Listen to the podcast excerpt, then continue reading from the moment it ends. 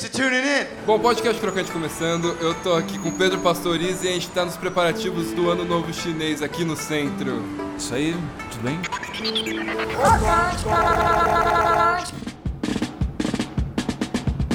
Bom, começando mais um Crocante, eu sou Daniel Ferraz, o Ferraz M. Daniel nas mídias sociais. Eu tô com o Pedro Pastoriz, que acabou de lançar o álbum Projeções, que é um álbum por assim dizer, como cosmopolita, como muita gente está tá descrevendo, porque fala bastante do centro de São Paulo.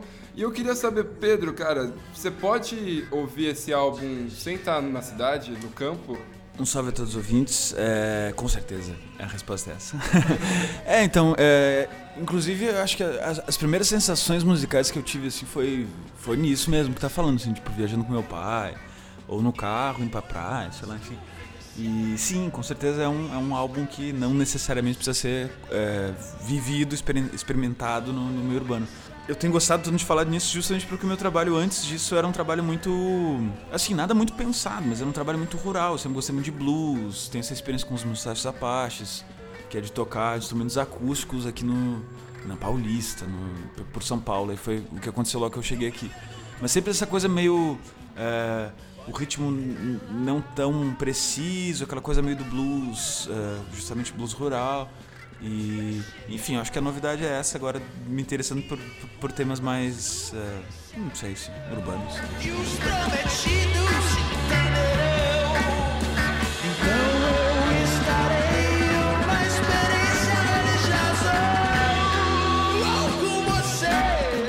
Você faz parte do Mustache da Faixa também, com agora esse projeto solo. E eu queria saber como que se deu essa transição de você de Porto Alegre, como que começou a sua iniciação musical em Porto Alegre até chegar em São Paulo? Qual foi a sua jornada até aqui? Eu tinha uns 12 para 13 anos e eu lembro de. É, tava abrindo um. É tipo de um shopping, assim, muito perto do meu colégio. Meu colégio era um colégio estadual lá em Porto Alegre. E eles estão construindo esse, esse, essa espécie de shopping. Uma livraria estava sendo construída dentro desse lugar. Logo que estreou, eu lembro que a gente saía do colégio, é, fugido mesmo, durante o recreio a gente pulava um muro ia para esse lugar para ouvir, ouvir, música, para ler e tal. E eu descobri nessa época o Anthology dos Beatles, que é um, é um livro cinza, tipo uma bíblia dos Beatles, assim, né? E durante o ano escolar eu, eu li todo esse livro, é, fugindo durante o recreio, eu ia para lá, lia. E, e, ali começou a me dar essa coisa do. É um alto poder que tu descobre, assim, tipo, eu, eu acho que a música me trouxe muito isso. Teve o comportamento também. Mas eu tava totalmente apaixonado por aquele material dos Beatles, então eu queria tocar, então comprei um violão, enfim, aí foi. Uh, minha família a princípio não era tão receptiva com a ideia de eu ser músico, então também assim não me ajudou muito numa educação formal de música. Eu tenho uma educação musical muito na prática mesmo. enfim, fiquei um tempo lá, não conseguia viver de música e tal. Eu vim para cá com 21, acho. E aqui, mesma coisa, eu, eu, vim com uma banda de rock francês, era 2009, é, ano da França no Brasil. Eu tocava com essa banda que chamava Les Responsables. A gente tocava uh, Jacques Dutronc, uh, Serge Gainsbourg, essas coisas. Ce n'est qu'un cirque, des jongleurs, et même des clowns tristes. E, bom, daí passou essa época, eu não tinha muito onde tocar aqui, assim, era uma coisa meio. Ah, enfim, daí eu fui morar com esse pessoal, os Mustachos Sapastos, era uma, era uma casa que chamava Brick House, onde passavam todos os tipos de, de, de artistas que estavam de passar pela cidade, é, é, pessoal do circo, é, ator, é, enfim, era uma casa, tipo uma república, assim, né? E, e ali foi a, foram as condições ideais para acontecer os Mustachos Apaches que na real era um monte de imigrantes, sem conhecer pouquíssima gente na cidade. E a gente se juntava para compor e tirar músicas que a gente gostava e ia para a esquina de casa tocar elas. Né? E, bom, enfim, foi isso. Aí começou a, a, a, se viver de música aqui em São Paulo. Sem garantias de ressurreição promessas de amor. A fila pra ser está cheia, que essa gente que não para de chegar. O pessoal próximo me pergunta, pô, mas como é que é? Os Apaches tá tudo certo? É óbvio que tá tudo certo, porque eu sou músico, entendeu?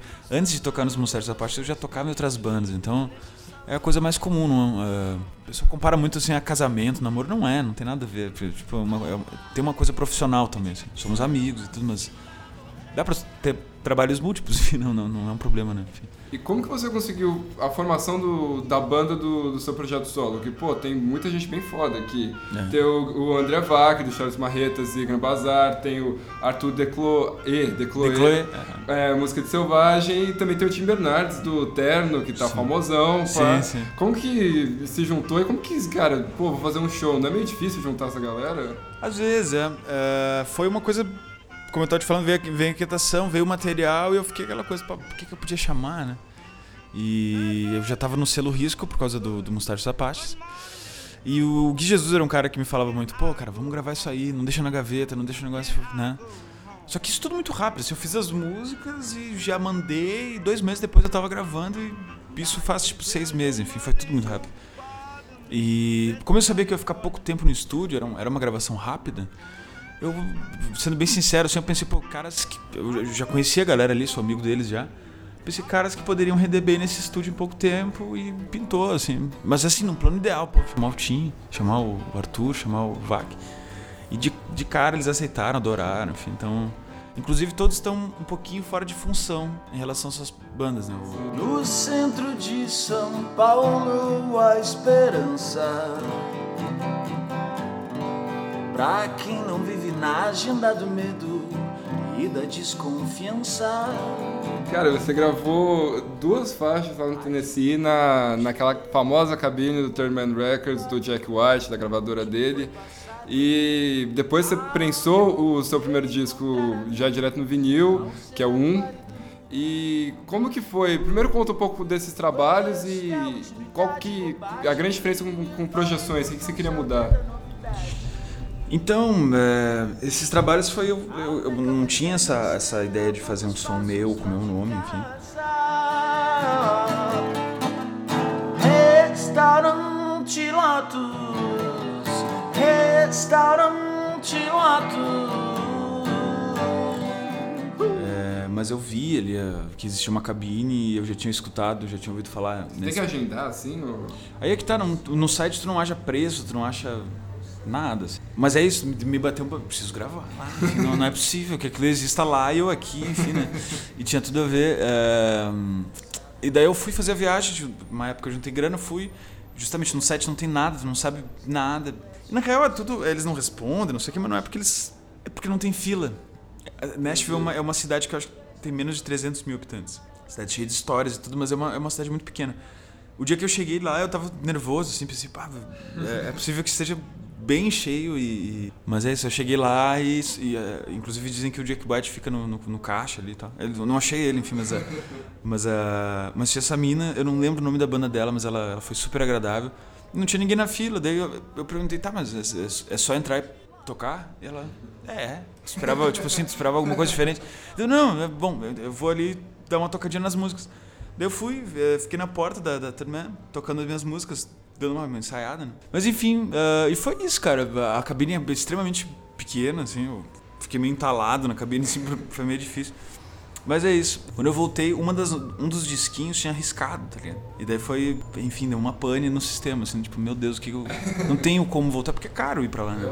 Admito que quando cheguei, fiquei um pouco preocupado com o que me foi passado.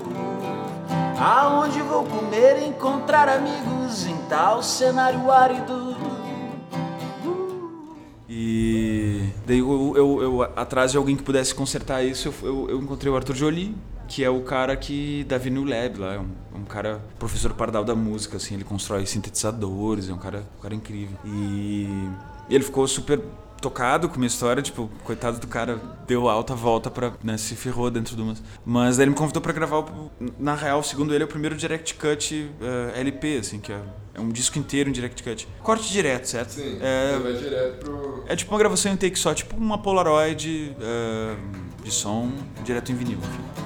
No meu coração é um tambor que bate fora do ritmo Com repertório limitado eu tive que aprender improviso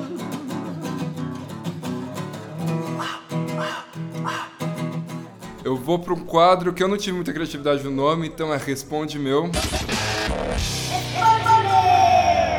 Eu, é um bate-bola, jogo rápido, gourmetizado com nome diferente. Vou tentar o mais rápido que eu conseguir. Lentilha ou cenoura? É... Cenoura. Alien, oitavo passageiro ou Senhor dos Anéis? É, Alien. É, Elza Soares ou Beyoncé? Beyoncé.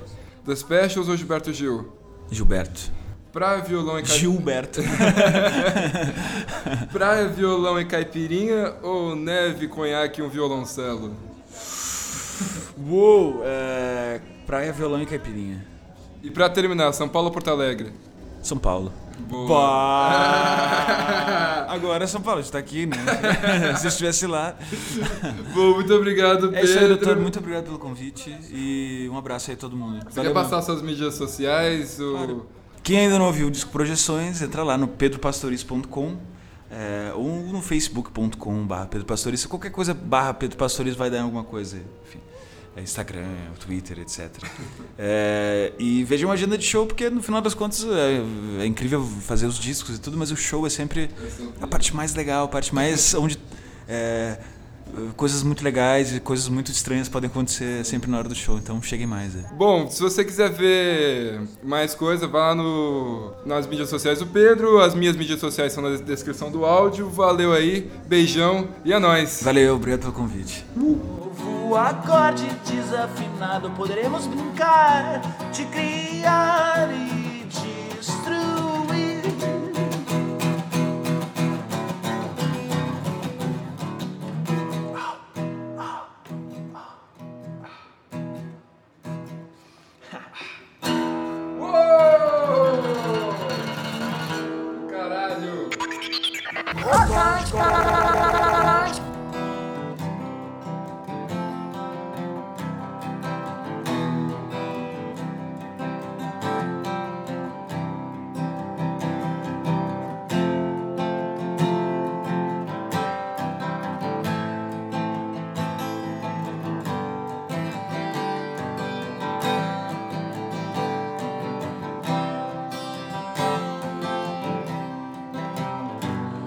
Dancei com esqueletos, amanheci nos porões.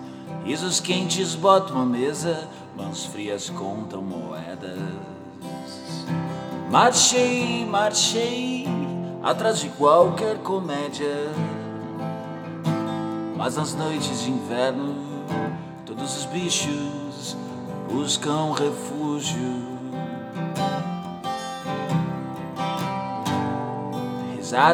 Vinhos da casa, música, música, música. Sobre cidades que não conheci, também sobre mulheres loucas. Que aí dancei, brindei a toda a tragédia. Lá fora a noite era fria, dentro ninguém mais era estranho. Nos olhos tristes a companhia piscava o aviso neon, não, isso não é um sonho.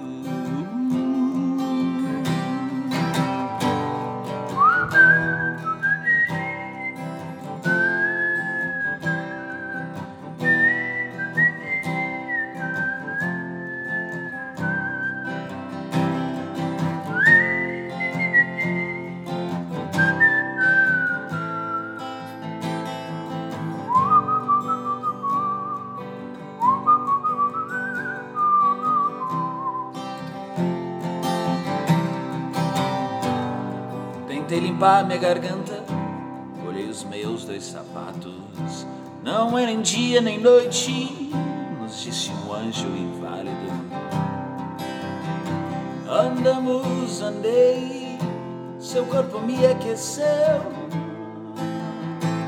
Piscava aviso neon, não, isso não é um sonho. E ela assoviou para mim.